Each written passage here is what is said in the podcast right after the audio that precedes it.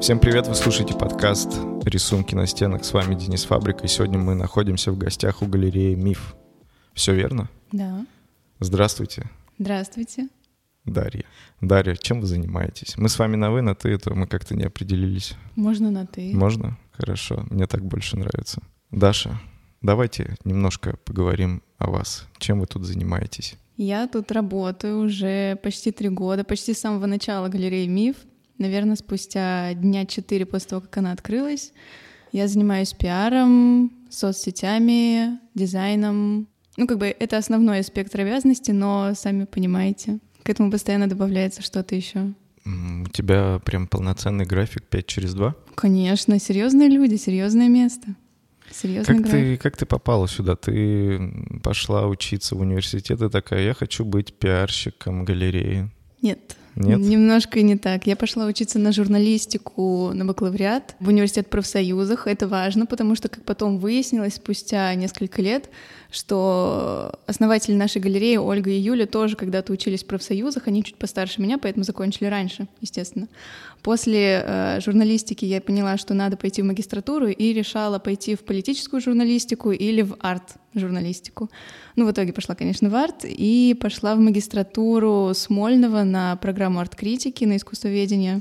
И потом, наверное, за день до защиты, даже нет, за три дня до защиты магистрской я увидела, что открылась галерея, потом, что через пару дней, что они ищут э, сотрудника, причем не было даже никакой должности, это был просто сотрудник, по-моему, даже не ассистент, сотрудник галереи. Я думаю, класс, не зря же училась на арт-критику, пойду, галереи-то всего там было три, ну, сейчас... Там это где? Ну, в смысле здесь. Тогда Мгм. в Петербурге 2019 года был, была Марина Гисич, Анна Нова и Нейм. Ну, понятно, что были еще галереи, Ну, ты их не считаешь нет, но я к тому, что это такие более институциональные, коммерческие галереи, вот именно те, в которых я хотела попробовать поработать. Открылся миф, я отправила резюме, позвали на собеседование, пришла сюда, здесь не было почти никакой мебели, мне кажется, даже столов не было, был один белый стол, голые стены, э, не было таблички. Я зах- помню, я под- подошла вот сюда, как вы, к двери, да, да. Я не вижу, не понимаю, куда зайти, вообще ничего нет. Я звоню, мне объясняют, типа, да-да-да, заходи. Я захожу, белые стены, висят несколько объектов. Это была первая групповая выставка, мне кажется, вообще одна из самых супер классных, все определяющих, потому что очень многие художники, с которыми, а, которые были на той выставке, вошли в пул наших основных художников, и вот с ними сейчас мы до сих пор работаем, и как нет, не все, но почти все три из э, художников на этой выставке как раз оттуда. А, Меня встретила Юля, галеристка, и я помню этот запах, запах свежего ремонта, сырого, такого еще не подсохшего бетона, краски. И думаю, боже мой, тут все такое новое, прям как новая жизнь. Ну и потом все на следующий день уже. На следующий день тебе сказали, приходите. Нет, на следующий день я сделала тестовое задание, защитила диссер, поехала отдыхать, и мне написали, да, приходи завтра работать. А а что было в тестовом, ты помнишь, нет? Это простое было тестовое, надо было составить контент-план недели на две, придумать рубрики. И, не знаю, мне кажется, это такое странное было задание второе, составить письмо коллекционеру на английском. Не помню содержание, но, в общем, надо было какое-то письмо, э, прикладываю портфолио, ждем в гости, вопросы будут задавайте, что-то типа такого. Странный был вопрос. Хочется вспомнить свои тестовые задания, но не буду. Так вот, и ты уже три года здесь трудишься. Мгм. Тебе нравится. Ты Конечно, довольна, да. ты счастлива. Да. С чего начинается твой день? Чем занимается пиар-менеджер галереи? Почти всем. Просто в силу того, что наша галерея совсем молодая, три года для галереи, галереи это очень-очень мало, работы очень много, но коллектив у нас маленький. У нас всего четыре человека в штате, два из них — это основатели и галеристы, а, я и моя коллега Ксюша, которая занимается артист-менеджментом, то есть работой с художником. Я занимаюсь пиаром. Это все пиар-сопровождение выставок, коммуникация с, понятно, что со всеми СМИ, ведение всех соцсетей, начиная от создания стратегии, э, контент-планов до написания всех материалов, текстов, фотографий, видео, монтажа, обработка, редактуры текстов, э, модерация всех соцсетей, все вот это, плюс графический дизайн, когда, естественно, каждой выставке мы подготавливаем какой-то комплект графических материалов от приглашений, афиш до даже, не знаю, каких-нибудь эм, интервью с художниками, экскурсии по выставке, я имею в виду видеоформате. А, ну и когда мы выпускаем какие-то графические полиграфии, в общем, это каталоги наших художников, газеты. Вот, кстати, там прям за вами есть стопочка наших каталогов и газеты, которые мы выпустили. Приходится заниматься еще этим, но это на самом деле очень приятно. Я обожаю верстку и верстаем, редактируем, занимаемся менеджментом изданий. Очень насыщенно. Угу. Очень. А, не так насыщенно, как моя жизнь, конечно, проходит, но тем не менее. Так и хорошо, художники. Ты рассказала, что была первая групповая выставка, и многие художники до сих пор как бы с вами, правильно? Mm-hmm. То есть они резидентами являются, верно я понимаю? Да, да, да, они в пуле. А, по какому принципу галерея выбирает этих художников? Ну, тут бы хорошо было бы послушать Ольгу, нашего арт-директора, который принимает финальное решение — ну, может, ты косвенно как-то понимаешь этот принцип. Или ты в этом вообще вопросе не участвуешь? Нет, конечно, мы обсуждаем, когда на самом деле к нам приходит нам приходит на почту огромное количество портфолио, с каждым месяцем их все больше от разных художников. Естественно, мы их просматриваем, обсуждаем все вместе, и уже Ольга принимает решение. Но Наверное, такой вопрос задают часто. И на самом деле ответ всегда один и тот же. Важно, чтобы при взгляде на художника, то есть на его работы, на его портфолио и на общение, из общения с ним было понятно, что человек реально профессионал, он знает, чего он хочет, ему можно доверять. Все это очень индивидуально. Личный, индивидуально, это личный выбор, потому что стратегию галереи определяет ее галерист. И в нашем случае так совпало, что видение галеристов совпадает с видением всей команды, и периодически в каких-то интервью либо нас всех, либо именно галеристов спрашивают, кто ваш любимый художник. И мы не можем выбрать никого, потому что они все как наши друзья, мы все понимаем их искусство, мы его любим, мы реально искренне... Любите, да? искренне верим вот в этих художников и верим в их искусство, потому что даже название галереи «Миф» Ну, это как бы, с одной стороны, это обычное слово на английском миф, потому что миф — это то, на чем строится все искусство, история искусства, арт-рынок, конструирование мифов. Но в то же время это аббревиатура «My Young True Heroes», то есть те художники, с которыми мы работаем, это герои современного искусства, в которых мы верим и которых мы продвигаем, стимулируем их карьеру. Прошу прощения за свою невнимательность, но а где-то эта расшифровка вообще присутствует у вас? Мне кажется, я первый раз об этом слышу в статьях, да? в интервью, которые берут у Ольги с Юлей, просят объяснить, а что за название? Просят даже название объяснить. Ну, конечно, часто же название галереи — это либо какая-то аббревиатура, либо числа, не всегда очевидные, либо, ну, часто это, насколько я знаю, адреса, название номер дома, угол улицы или по именам галеристов. Так и появился телеграм-канал «Двор», кстати. По номеру улицы? Дома? Да, две улицы скрестил просто. Вот и все, кто не знал, теперь знает. Слушай, круто. А ты сама ходишь какие-то выставки или ты все время проводишь здесь? Нет, было бы невозможно все время сидеть здесь, как бы я не любила работу. Нет, конечно, хожу. Но... Как ты выбираешь, куда тебе пойти? У тебя же передоз современного искусства, наверное. Нет.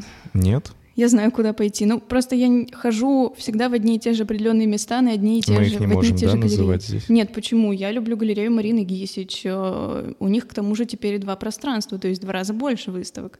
Люблю галерею Анна Нова, Name 3120. Это просто все твои друзья или тебе действительно ну, и нравится? да, и да. Нет, конечно, я реально люблю их мне нравятся некоторые художники, выставки, и к тому же все это наши коллеги и наши друзья, с которыми у нас реально хорошие отношения.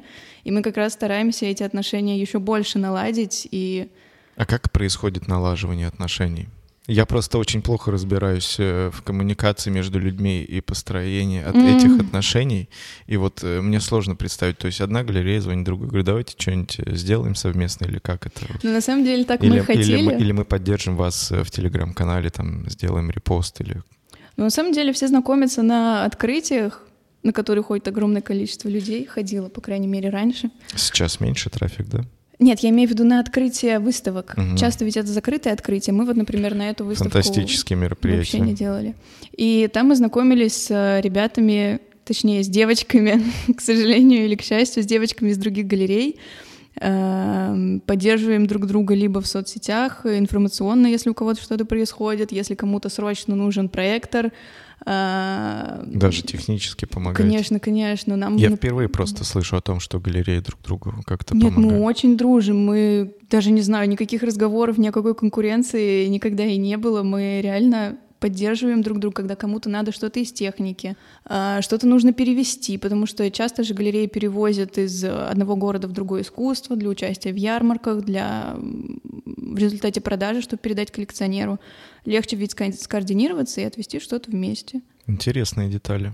Ну, мы даже очень хотели э, устроить вечеринку э, и позвать на нее всех сотрудников всех петербургских галерей, чтобы заняться таким тимбилдингом. Мы уже закупили даже э, настольные такие типичные игры для вечеринок и напольные тоже. Но потом что-то пошло не так, и пока отложили это. Ну, точнее, не что-то пошло не так, просто начался сентябрь, начались ярмарки, все были слишком заняты, потом началась зима, потом что-то другое началось, и, может быть, к лету мы такие объединимся. Даш, ты с таким оптимизмом рассказываешь все эти истории. А бывало ли такое, а, когда галереи прилетает какой-то хейт? Ну, на самом деле, нам, по-моему, ни разу не прилетало никакого хейта. Ты же пиарщик, ты же отслеживаешь. Я вообще в шоке от этого, реально, что ни разу никто ни, ничего нам не писал гневного, ненавистного, не кричал, э, не подкидывал каких-нибудь, не знаю, записок, ничего не было. У нас, я вообще в шоке от того, какая у нас классная аудитория, лояльная, дружелюбная, понимающая, адекватная. Ну, может, еще потому, что нам всего три года, и мы еще не успели хватануть настоящей жизни. Окей, хорошо. А, давай тогда вернемся к художникам, а, которые тут с вами закрепились и стали резидентами. Правильно ли я понимаю, что когда они становятся резидентами, вы как бы представляете их в каких-то других местах, то есть их интересы, или вы занимаетесь там просто продажами этих холстов? Нет, конечно, те художники, которые входят в наш пул, а, они становятся частью галереи, и мы работаем с ними реально усиленно.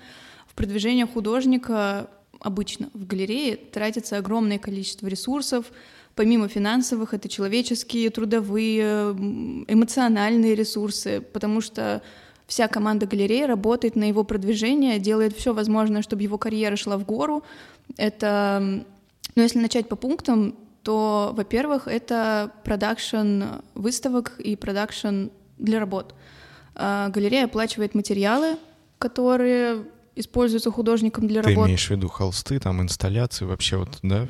Да-да-да. Нет, обычно, конечно, бывает так, что если художник работает на бумаге или с холстом, он часто закупает это у определенных в определенных магазинах, это определенные материалы, и он это делает сам, и ничего, никакой помощи не требует. Если это какие-то более сложные материалы, типа инсталляции из эм, из металла, как работает Лиза. Ну, то есть это если какая-то огромная просто инсталляция. Если это инсталляция из неона, как было у нас э, Тони Боевер, она вообще работает практически только с неоном, либо с стеклянным, либо с гибким неоном. Это тоже производство, которое делают на фабриках, на заводах, естественно, по эскизу, по ТЗ от художника. Если это видеоарт, то тут тоже, конечно, нужно, нужны хорошие проекторы, хорошее оборудование, нужны специальные э, конструкции для демонстрации этого арта. Ну, то есть всегда есть какие-то затраты на продакшн, и чем круче, чем э, масштабнее выставка, тем они выше. Еще к тому же бывает так, что выставка абсолютно, ну, абсолютно некоммерческая. Часто это выставки видеоарта, как у нас была последняя выставка Лизы Бабковой. Ну, реально, почти полностью некоммерческая история. Три видеоработы на всю выставку. Что значит почти полностью некоммерческая? Ну, то есть трудно продать видеоарт в принципе, его трудно продать в России, и трудно продать видеоарт в России молодого художника в наше время. То есть, э, по логике, как это могло бы выглядеть в идеальном мире? Можешь мне рассказать? В идеальном мире приходит коллекционер, говорит, потрясающе, я беру. Беру видео. Беру видео. После него приходит... Скиньте на флешку. Ну, почти. После него приходит музейщик, говорит, я беру, есть второй тираж? Ты говоришь, конечно, есть. Потом приходит еще один коллекционер какой-нибудь, попечитель Гугенхайма, и говорит, я беру. Это идеальный вариант.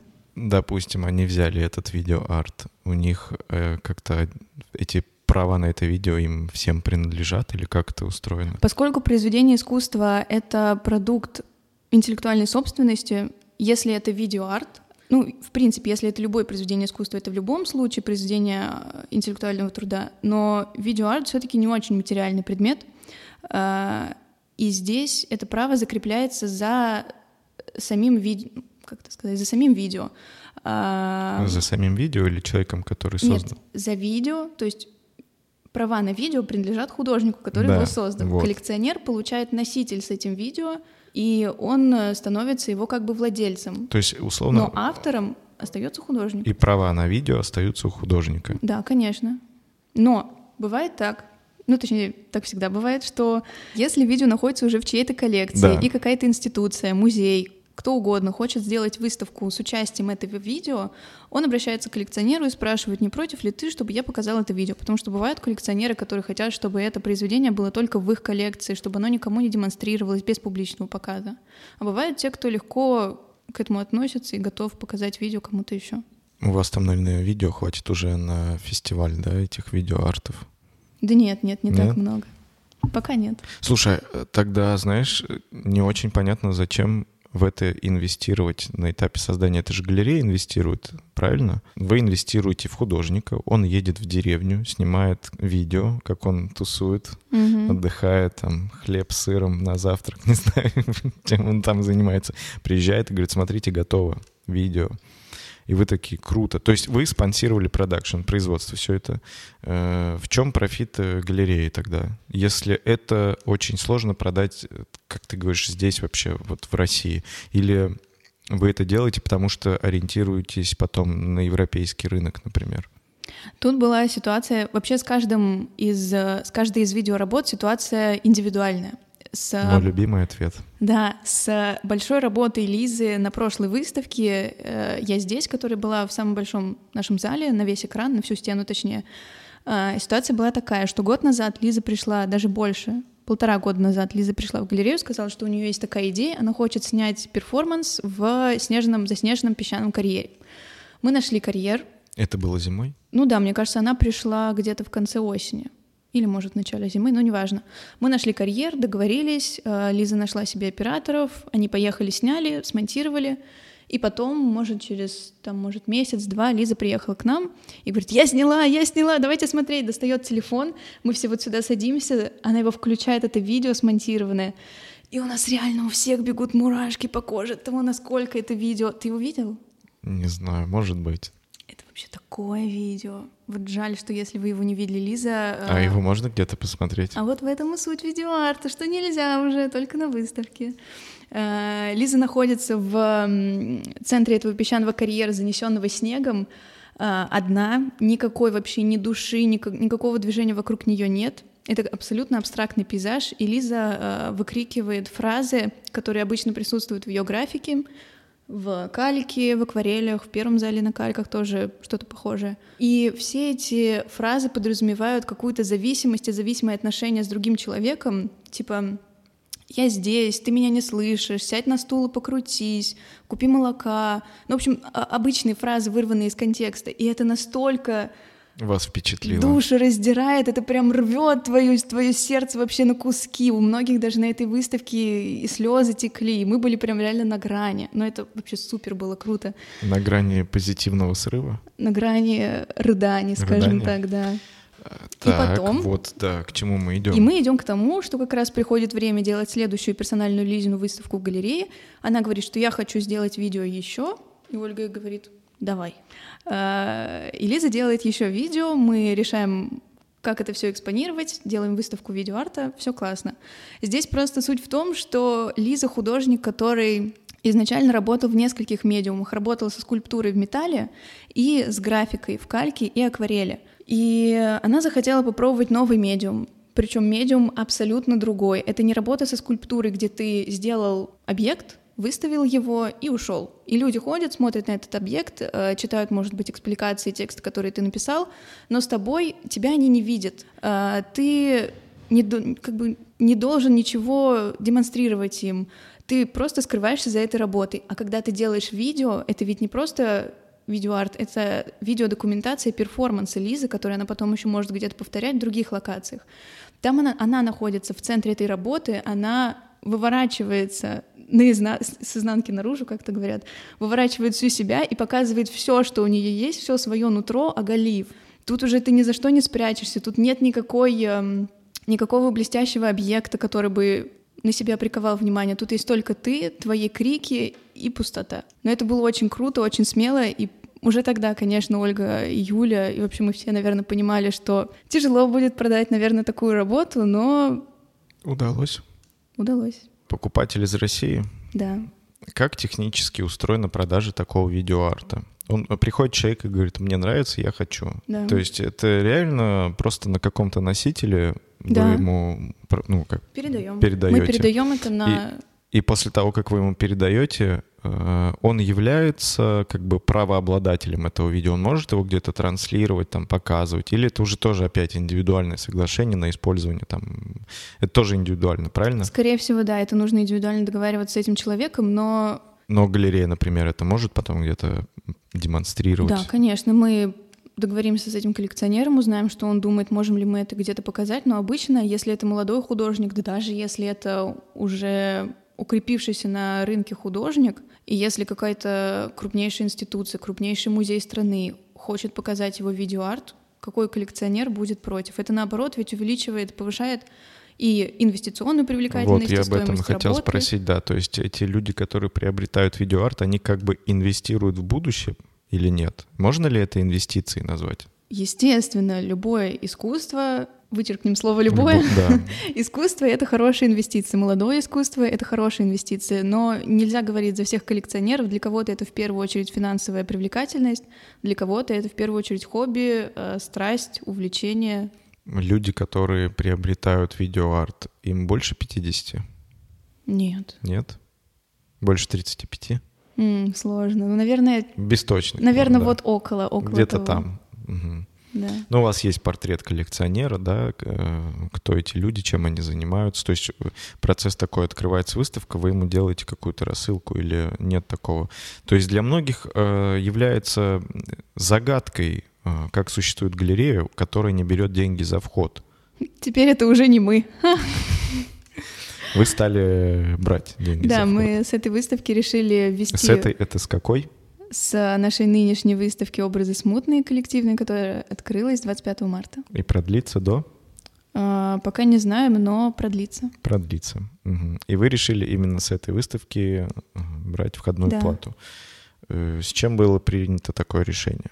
Насколько я знаю, все это время, да, вы были, свободный вход у вас был, Да. все желающие могли прийти, Мгм. прикоснуться, посмотреть, понюхать, потрогать. Потрогать и прикоснуться нет. Это удаляем, но вот по- посмотреть, подумать, да. А, На самом деле мы долго думали, как объяснить это решение своей аудитории, и все пробовали разные формулировки, обсуждали, и все казалось нам каким-то, ну, не тем. А потом мы как-то подумали и поняли, что, ну, это же честно. Это же честно, что художники работают, делают работы для выставки. Тем более обычно молодые современные художники делают работы специально к выставке. Работаем мы, и в течение вообще всего времени, что мы тут находимся, во время подготовки к выставке, во время работы выставки, мы постоянно работаем на эту выставку и стараемся сделать посещение галереи максимально комфортным и приятным для посетителей. И нам показалось, что это честно на самом деле вводить плату. Тут нет ничего, никакого-то желания, даже не знаю, наживы, разбогатеть. Это не значит, что мы теперь перестанем продавать искусство, а будем просто э, жить за счет продажи билетов. Мы до сих пор уверены в том, что главная цель галереи, как смысл галереи в том, чтобы продвигать художника и продавать его работы. Продажа билетов здесь совсем минимум. Ну, вы как-то в итоге объяснили, да, своей публике такое решение? Мы подумали, что наша публика нас поймет, и мы просто объяснили, что Теперь теперь, мы вводим платный вход. И тут, Если даже, и тут даже не случилось хейта. И тут Даже не- здесь, и- да. И, вопросов не. Вообще нет. И даже когда люди приходят и Они- говорят, они говорят, «А, «Слава да? богу, вы а мы не ввели». знали. Мы говорим, ну да, к сожалению, вот теперь или к счастью, теперь так. Они такие, ок. Но они просто платят или были случаи, когда люди там... Один раз было так вот на днях, что человек сказал, а, ну тогда в другой раз. Ну, бывает. Но вход, по-моему, стоит 200 рублей или сколько? 200 полный, 100 льготный. Но есть и бесплатные категории. Офигеть. Так, и ты сказал, ты ходишь... Мы возвращаемся, да, к галереям и к твоему хобби. По каким-то галереям ходишь, ты ходишь Марина Гисич, она нова. А манежа я там не услышал. Ты ходишь манеж? А вот мы еще не дошли до вот этой части институции, мы пока только по галереям.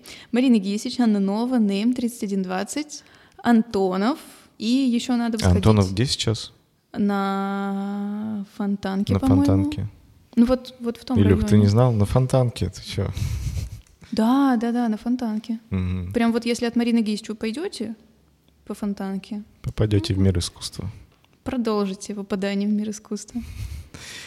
Но это галерейные выставки. Так, В Манеж иногда, не всегда. не всегда. Тебе там не нравятся, да, какие-то экспозиции? Да нет, просто некоторые неинтересны. Вот был бы Болтанский, сходила бы, конечно. Покой и радость не сходила бы. Дайнека сходила бы. Дайнека было вообще мощно. Смерть и что-то еще, да. Про Дайнеку вспомнил, там было закрытое открытие. У вас тоже, да, есть закрытое открытие? Ну, были раньше когда-то, да? Когда-то были и открытые, потом, когда несколько экспонатов дропнулись, ну, в общем, задели несколько экспонатов, они не разрушились, а просто подпортились. Один подпортился, один нет. Мы подумали, что стоп. А ты ходишь, э, ну, в эти другие, зави- э, как заведения, хотел сказать, э, институции на закрытое открытие? Ну, если приглашают, то да. А Зачем туда ходить? Можешь мне объяснить? Чтобы поболтать со Мгм. своими друзьями. Потому что с кем-то реально легче встретиться на открытии в галерее, чем э, в городе после работы. Только ради этого. Нет, ну, конечно, посмотреть выставку, поздравить коллег, которые эту выставку делали. То есть это такое открытие для близкого круга людей. Я думаю, да. Часто бывает так, что на открытие приходят люди, которых ты совсем не, жна- не знаешь и никто не знает. И как тебе нормально, когда там никого не знаешь? Нет, в смысле, я прихожу Да. туда, куда меня не зовут? Нет, я не хожу. Нет, допустим, ты приходишь, э, никого не знаешь. Ты чё, задерживаешься там или идешь, знакомишься, говоришь, привет, я Даша из галереи «Миф».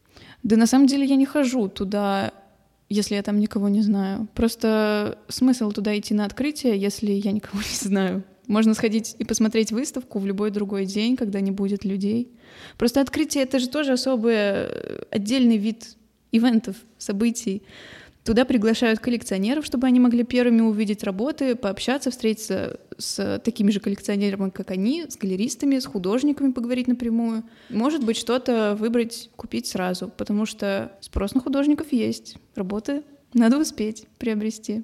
Мгм. А ходить туда просто так, чтобы посмотреть на выставку первым, ты же самой выставки ты даже не увидишь. Да.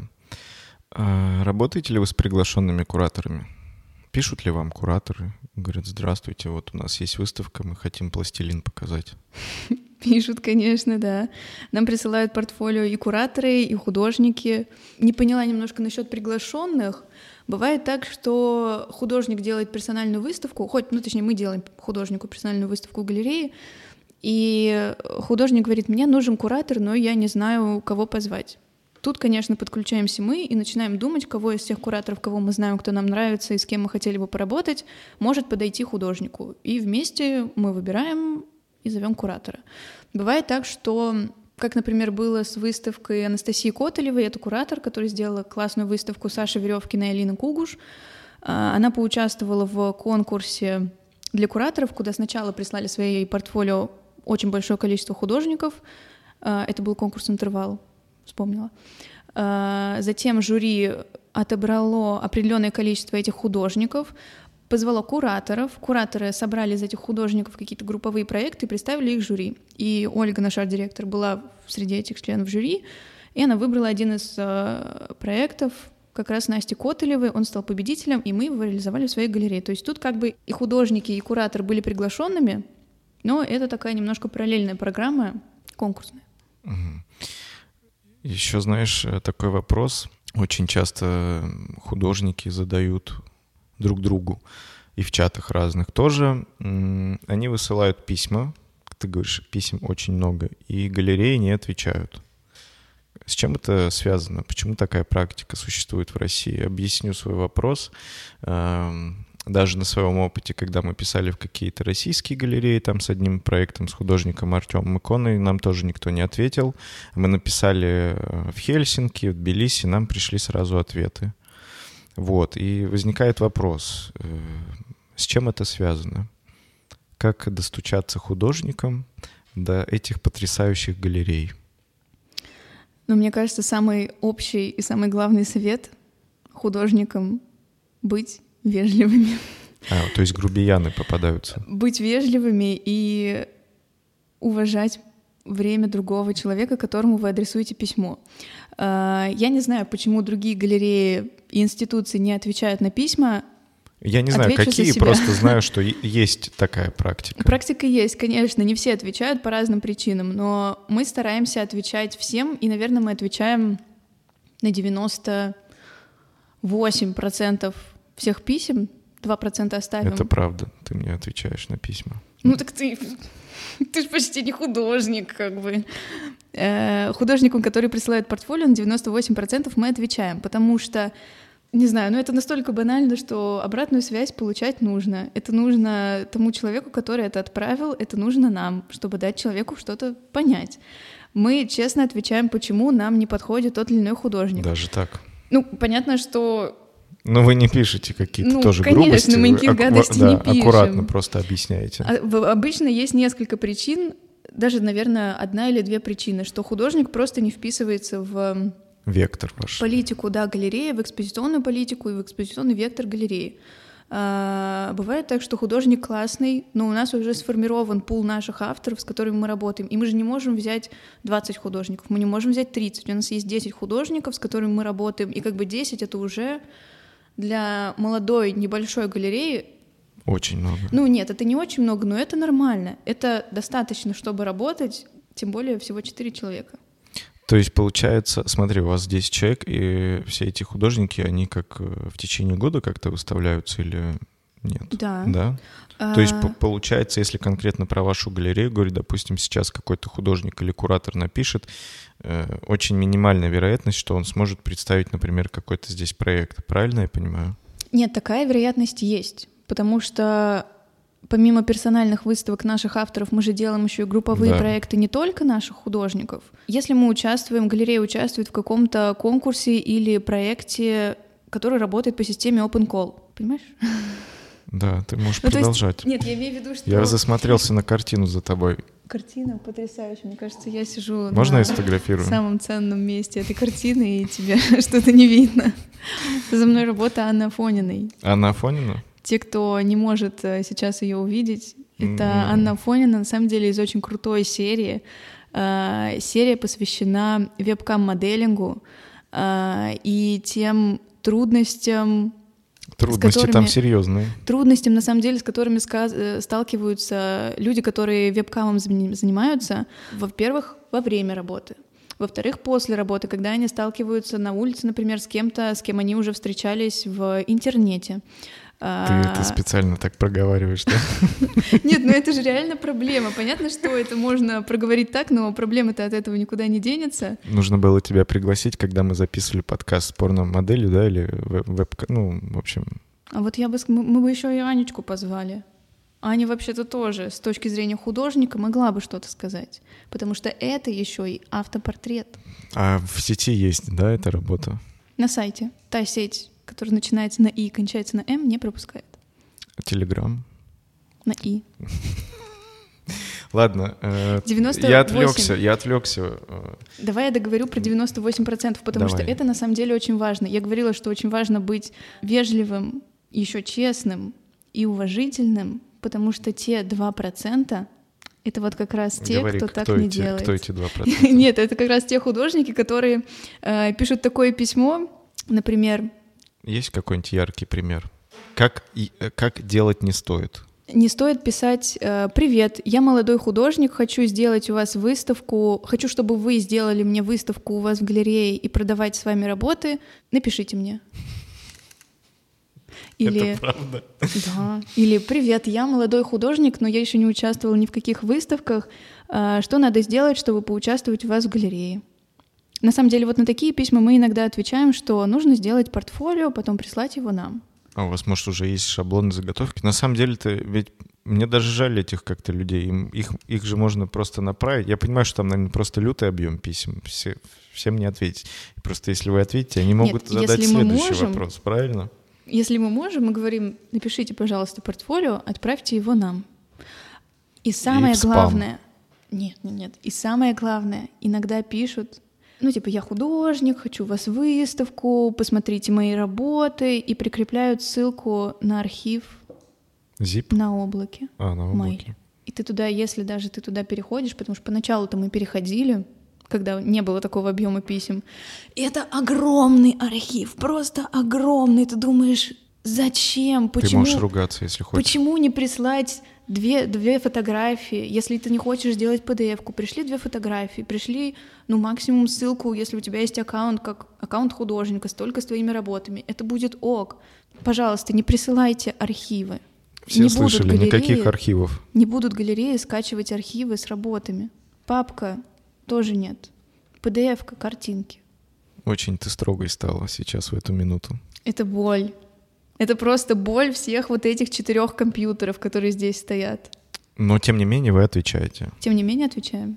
Мгм. А что же тогда делать художникам? А, Как им, как им о себе тогда заявить, если ну, галерея не подходит, например, художник этот? Вы же занимаетесь продвижением, правильно, художников? То есть, допустим, он не смог попасть в вашу галерею Мгм. или в какую-то другую. Есть ли у него еще способы попытаться как-то о себе заявить? Короче, что ему нужно сделать, чтобы на него обратили внимание? Есть у тебя какой-то рецепт? Так сказал, как будто у нас кулинарное шоу. Рецепта счастья нет. Все.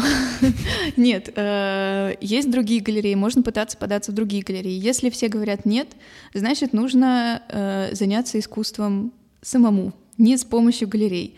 Можно э, поехать, э, подать заявку в какие-нибудь мастерские, получить доп. образование э, в каких-то студиях, Мастерские ты резиденции имеешь в виду? Нет, я имею в виду именно образовательные мастерские, типа студии винзавода, э, у проекта «Старт» есть тоже образовательные такие, ну, тоже мастерские студии, Э, либо податься на резиденцию.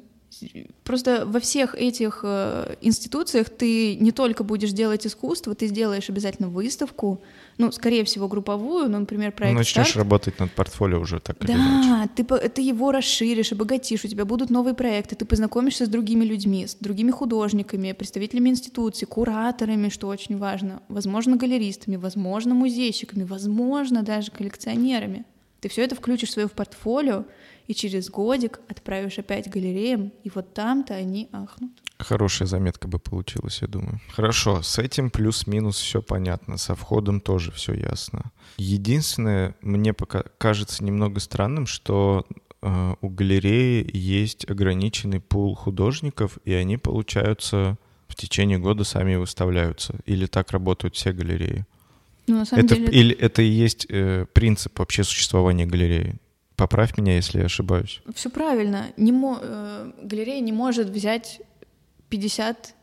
Нет, конечно, какая-нибудь. Ну, какая-то, окей, крупная. Хорошо, Классная, мы крутая про реальность галерея, нашу, да, Но говорим. 50 — это очень много, 20 — это уже тоже довольно много, потому что ты же... эм, ты же берешь художника, очень банально, но извиняюсь, но ты его берешь как свою семью, ты его принимаешь в свою команду, ты над ним работаешь, у тебя есть обязательства перед художником, и, естественно, у него перед тобой тоже. Ты занимаешься его продвижением, ты, блин, строишь его карьеру, она зависит от тебя. Ты тот человек, который, на котором такая ответственность лежит. И ты не можешь просто набрать 20, 30, 50 художников и делать, э, даже ты же, ты же не сможешь даже каждому раз в три года делать выставку, если у тебя будет 30 художников. Ну, тогда эти выставки будут длиться сколько, недельку? А у вас, кстати, сколько длится выставка? В среднем около двух месяцев. Сколько уходит времени на подготовку у вас? Да по-разному. Бывают художники, которые делают какой-то огромный проект э, сильно-сильно задолго, может, за год. Они начнут думать над проектом, э, реализовывать его по чуть-чуть. Бывает так, что все довольно быстро. Но всегда это готовится сильно заранее. Понятно, что самая усиленная работа ведется прямо перед открытием недели за две, но все заранее.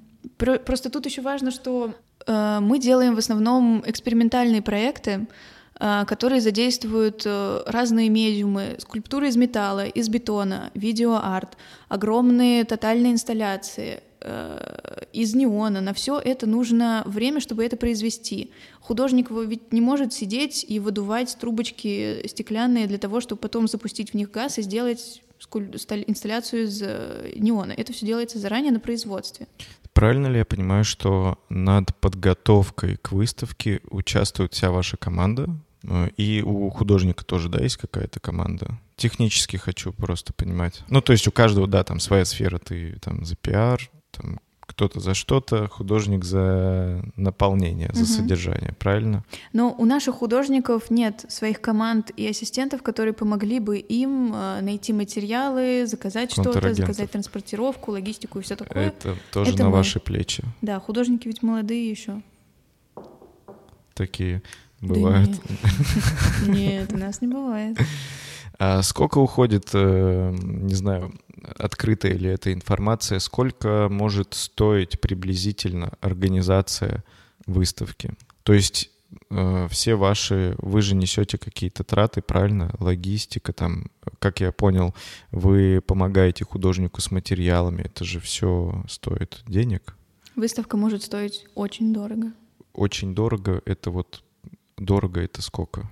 Но на самом деле Мне не- я, я не занимаюсь Мгм. финансами. У нас есть два директора, э, Ольга и Юлия. Ольга — арт-директор. Она занимается стратегией, э, экспозиционной политикой, партнерами. Э, и есть Юлия. Юлия как раз занимается финансами, бухгалтерией. Вот это скорее к ней. Мгм. Но ее с нами я за даже столом во все нет. эти да. отчеты не, не захожу. Это нет, не мое. Короче, каких-то денег. Ну, я думаю, это стоит, ну, как бы не то, что думаю, я знаю, что это стоит довольно много. Но, тем не менее, э, все эти расходы, они окупаются, правильно я понимаю? То есть галерея как бы за счет э, продажи работ, видеоарта, там, всего этого и существует. Да, на самом деле это очень важно, что в самом начале, когда мы ввели бесплатный вход, точнее, Он был когда, да? мы решили, что вход будет бесплатным, э, мы исходили из такого посыла, что, э, как бы это сказать, главный источник дохода для галереи в нашем понимании — это продажа искусства. Это не заработок на билетах, не продажа экскурсий, а именно Ну, продавать искусство. Продажа искусства, Мгм. да, это логичная, естественная цель. И Ольга говорила нам тогда, что для галерей, а, для новых, только что открытых галерей, а, по-моему, пять лет — это тот период, когда галереям нужно просто жить, вставать на нужные рельсы и быть готовыми к тому, что первые пять лет будут неприбыльными. Галерея максимум может выходить в ноль, но это просто максимум усилий нужно приложить. То есть тут никакого... Надо быть готовым к тому, что заработка первые пять лет у галереи не будет. Но на самом деле после, мне кажется, полутора лет, спустя первые полтора года мы поняли, что галерея, галерея не просто вышла в ноль, она реально получает, зарабатывает на продаже искусства. Когда когда мы пережили наш второй день рождения у галереи, мы поняли, что галерея реально вышла в хороший доход, и мы были, опять же, второй раз в шоке. Первый раз в шоке от нашей лояльной, хорошей аудитории, и второй раз в шоке от этого. А вы не делаете, не знаю, э, там, копии этих работ, чтобы где-то... Каких? Ну, холстов ваших художников, чтобы где-то их э, продавать еще, кроме галереи. Нет. Знаешь, как идешь где-нибудь по Петербургу, и там копии маленьких работ везде для Да, туристов. Это же абсурд, А нет. почему это абсурд? Потому что произведение искусства уникально, оно существует в единственном экземпляре. Ну, как бы большинство произведений существует в единичном экземпляре, если это не тиражная графика, если это не видео, не фото. Зачем нам про- продуцировать, дуплицировать какие-то Ну? Бывает такое, просто интересно. Есть же, там, не знаю, всякие книжные магазины, где продаются там э, эти там э, плакаты, открытки. Ну, это тиражная Да, графика, да, да. У нас э, с тиражной графикой, мне кажется, никто не работает. Ну, хотя у Тони Боевер было несколько тиражных работ, и все. Нет, мы почти не продаем тиражную графику. Так, так, так задумалась, может быть, реально продаем, но, по-моему, нет. Сейчас вот я скажу, что нет, а окажется, что да. Я э, спрашиваю просто, то есть видео продается, холсты продаются, Мгм. и кто-то, например, не может себе позволить холст приобрести, но он может приобрести у вас открытку там с этим изображением. Я к этому. То есть Ну тури- да. турист приехал, говорит, мне нравится, денег нет, хочу открытку. Ну, у нас, да, а вы есть говорите, мы не продаем, ты что, это же абсурд, чувак, ты вообще о чем? Нет, я имела в виду, что думала, что ты говоришь только о создании копий с произведения искусства. Да, вот это с нашей точки зрения это немножко абсурд. Но у нас есть открытки, которые мы выпустили к 8 марта с Алиной Глазун. Это ее работы, точнее, она нарисовала макет, их мы продаем. Но это никто не говорит о том, что это искусство, это мерч от художника. То есть к мерчу вы позитивно относитесь? Да, А вы делали какие-нибудь, не знаю, Конечно, делали. А, первый раз мы делали значки, опять же, Алины Глазун. Алина Глазун очень популярна, как будто, мне кажется, да? да? Алина очень популярна, очень медийная, очень хороший художник. А, мы делали ее значки, по-моему, как раз когда началась пандемия. А, это серия из трех значков. На одном написано страшно, на другом страшновато, а на третьем терпимо. Такие три разные стадии. А, потом мы делали выставку Жени Гаврилова, это была выставка видеоарта, потому что Женя видеохудожник и музыкант, и выставка была с э, VR, и называлась Sleepers Club. О, а... это была классная выставка. Я ходил на нее. Боже, мне очень понравилось. Спасибо вам. Пожалуйста. Это была выставка про депривацию сна. А, и вся галерея была как бы клубом ну, слиперов слиперс, для да. любителей поспать и поговорить о снах, э, по э, войти в состояние как-то управляемых снов, по-моему, это называется. Да, осознанных, нет? Осознанных, да. И мы выпустили несколько... Из неосознанной жизни. Мы выпустили несколько масок для сна из черного а, да, сатина с желтой ручной Вот это было вышивкой. интересно. Я поэтому начал-то с открыток, чтобы вообще понять, почему галереи э, не дают себе возможностей использовать вот э, работы художников, чтобы мерч продавать. Это же прикольно. А... Это даже, наверное, не к вашей галерее вопрос, а в целом твое мнение как пиарщицы галереи. Нет, ну это круто. То есть но... приходишь, э, холст не хочешь, там худи зацепил, не знаю, ну что там, вот э, эта штука, как ты сказал, для глаз? Маска для сна. Маска для сна, да. Нет, это классно, но в нашем случае мы... Или это противоречит э, галерее современного искусства, делать мерч, это такое too much? Нет, это нормально, просто со своей стороны мы решили, что не хочется создавать огромное количество этого мерча, не хочется уходить в массовое производство.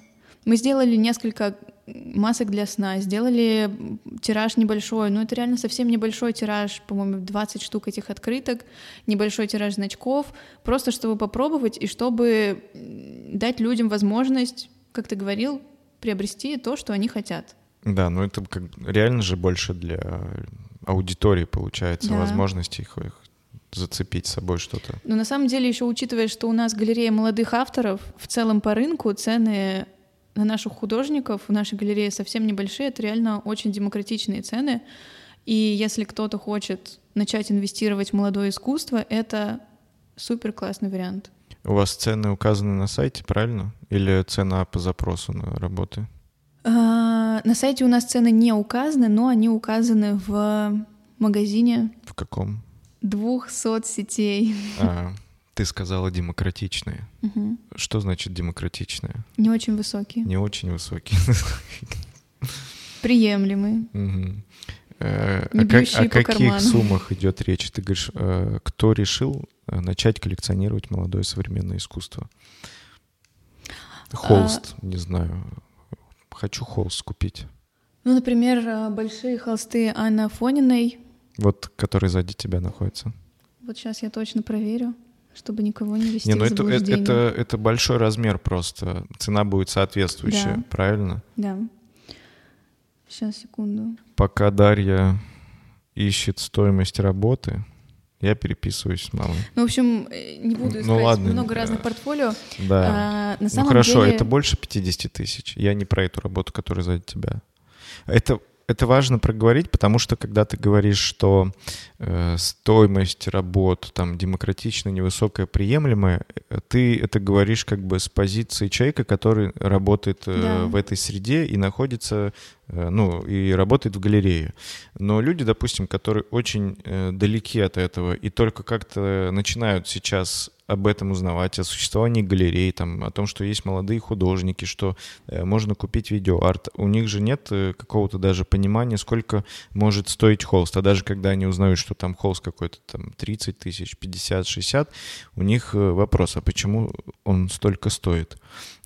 Как-то объясняется вообще формирование стоимости работы? Да, конечно. Или это не входит в твои компетенции, ты не можешь э, Нет, разглашать как-то информацию? Конечно, могу. А, это даже не разглашение информации, это Открытые цены. Открытые цены, да. Открытые ценообразования. а, Скоро на сайте появится. Смотри, у нас обычно все цены указываются в евро. Да, я знаю, поэтому и спрашиваю. Да, после 23 февраля мы зафиксировали курс евро в 100 рублей, поэтому 50 тысяч рублей, 500 евро, столько примерно стоит а, небольшая графика, графика Лизы Бабковой. А, Примерно чуть больше листа А4, графика на кальке 500 евро, 50 тысяч. Есть графика за 200 евро, чуть поменьше на фотобумаге. А, Холсты, конечно, больше, где-то 2000 евро, 3-4. Есть огромные работы, которые, естественно, стоят там 5-7 тысяч евро.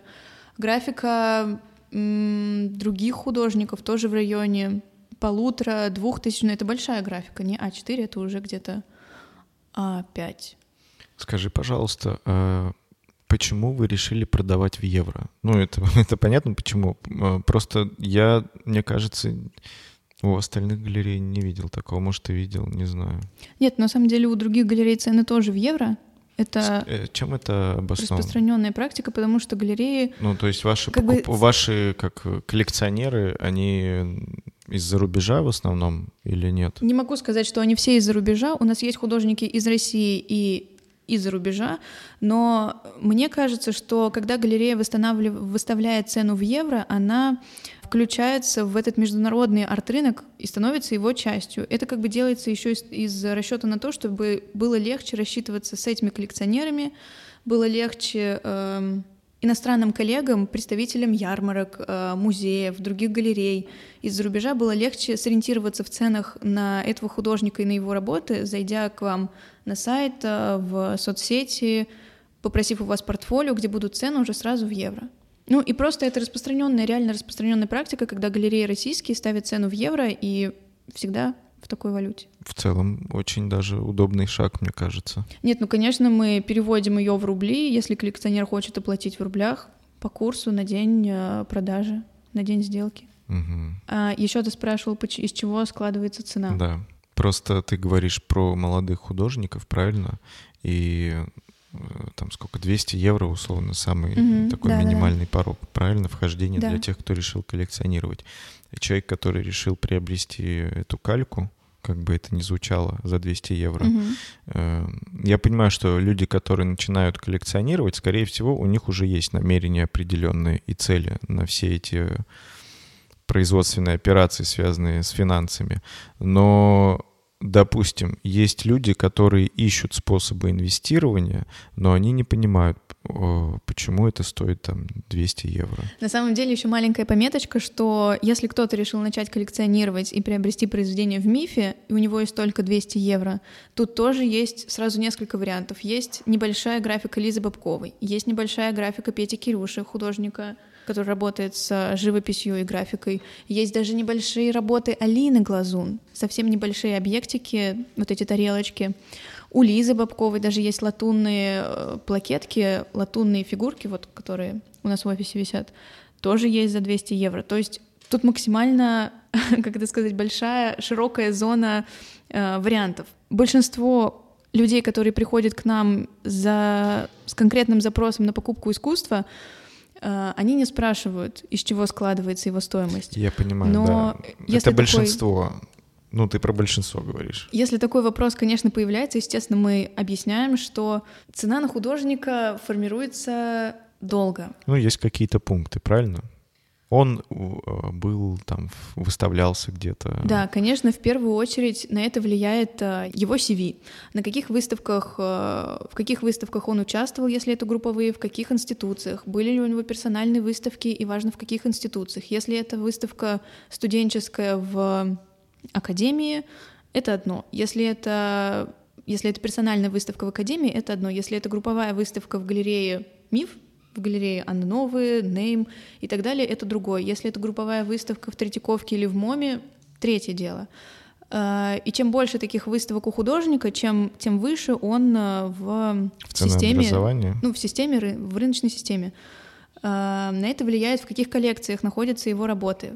Музейные коллекции дают большой скачок цене на работы художника. Корпоративные коллекции. Что значит корпоративные коллекции?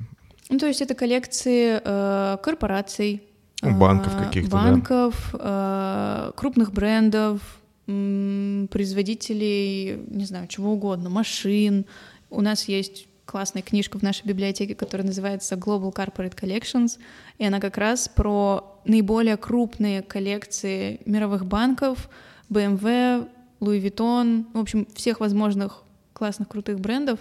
Возможно, будет кому-то интересно полистать и понять, как понять ну, конечно, не понять, как попасть в эти коллекции, но посмотреть, кого собирают эти люди. Влияют продажи на ярмарках и участие художников в международных арт-ярмарках. В России главная ярмарка Космоску, появляется сейчас Блазар, ну, точнее, он уже два года как появился, он набирает обороты. А, и чем больше в портфолио, в резюме художника участия в международных ярмарках, тем круче. Ты сказала, главная ярмарка. По какому принципу эта ярмарка стала главной? Ну, мне кажется, она наиболее репрезентативная. А есть ли какие-то интересные ярмарки для молодых художников э, в Петербурге? Ну, мне кажется, в Петербурге, в принципе, очень мало ярмарок, если не сказать одна. Самфейр. Угу. Самфейр. Очень знакомо мне звучит. Это, кажется, в музее стрит-арта, да. да, которая была? Недавно появилась еще ярмарка в третьем месте, но, по-моему, она была только один раз. В прошлом году. В позапрошлом, позапрошлом. наверное, и прошлом. Вот в самой первой ярмарке в третьем месте позапрошлом году мы как галерея участвовали, но не как э, участники на стенде. Мы делали паблик-арт проект в холле вдоль главной лестницы. Там были работы Тони Боевер, Никита Селезнева и, по-моему, все. Двух художников, да. То есть сейчас в Петербурге не осталось ярмарок, получается? Ну, их и не очень-то много и было. Угу. Ну, их и не было ведь. Хорошо. Наверное, финальное. Можешь мне объяснить популярность э, вот этих арок со словом «страшновато»? О, обожаю этот кейс. Кейс Алины Глазуны «Страшновато». А, а как тут, что тут объяснять? Ну, как, с, с твоей позиции пиар-менеджера. Почему это было популярно? Да. Потому что Алина гений.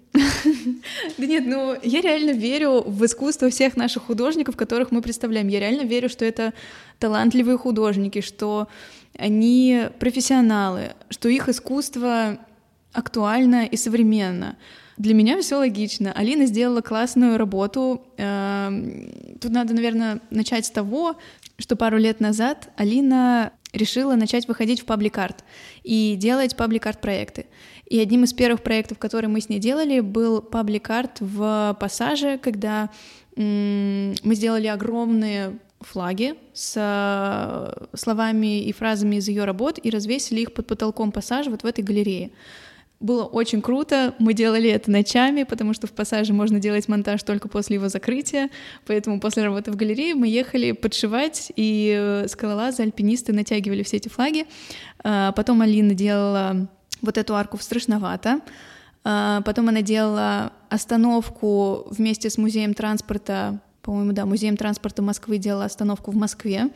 А, потом был большой проект э, молодежной биеннале в Музее Москвы на фасаде. ну ладно, классный был проект. А почему это было популярно? Почему люди так реагируют? На арку страшновато. Да. Ну, реагировали, арки-то уже там не стоит. Не знаю, мне кажется, потому что Алине удается классно совмещать в своих работах какую-то концептуальную глубину, потому что Алина по образованию историк искусства, она человек огромных знаний в истории искусства, она увлекается э, искусством возрождения, итальянского возрождения, и практически в каждой ее работе есть какие-то отсылки к этому. И в то же время она сочетает такую глубину с откровенно кичевыми, попсовыми объектами и материалами. И даже Алина сама говорит, что материалы для нее значат гораздо больше, чем любые концепции и слова. И мне кажется, в этом и есть сила Алины, и именно этим она цепляет большинство э, зрителей, большинство людей, аудиторию, что это вещи яркие, ну и, скажем так, дружелюбные. Тебе не нужно обладать э, супер глубокими знаниями, чтобы считать первичное послание, которое они доносят. И вот эта арка страшновата как раз тот случай. Ну, я услышал все, что хотел. Ну, кстати, да, еще вспомнила, что э, в концепции этой арки Алина обращалась ко всем праздничным новогодним э, аркам, которые создают для всяких праздников на площади на Дворцовой, в Москве на Арбате, сияющие, сверкающие. Но в то же время, когда ты видишь на ней такую странную фразу, вот этот градус праздничности немножко убавляется, снижается, и ты начинаешь думать о том... Я когда увидел арку, ты такая, и я вспомнил сразу парк Бэнкси. Mm-hmm. Помните проект такой? Он же свой как бы парк создал, Мгм. карикатурный. Мне показалось это интересным. В то же время эта арка стояла ведь уже... Ее можно было увидеть только выходя из пространства третьего места из внутреннего двора. То есть ты сначала заходил, как-то жил, что-то делал, общался, ел устрицы, а потом ты выходил, и тебя тазом таким медным страшновато. Класс. Но надеюсь, нам не будет страшновато в будущем. Э, Даша, спасибо тебе за этот прекрасный разговор. Мне кажется, он состоялся. Спасибо вам. Да, э, ссылку на телеграм-канал галереи Миф я прикреплю к описанию этого выпуска. Как вы знаете, мои дорогие друзья, пацаны и девчонки, все новости, связанные с подкастом, э, выходят в телеграм-канале Двор, который я веду уже какое-то время, поэтому смотрите тоже описание. На этом мы заканчиваем наш шикарный разговор. Даша, спасибо тебе, что ты уделила нам время, рассказала, как функционирует галерея, э, почему вы отвечаете на письма. Мне очень Не понравилось. Да. Э, Спасибо. Спасибо. Всем пока.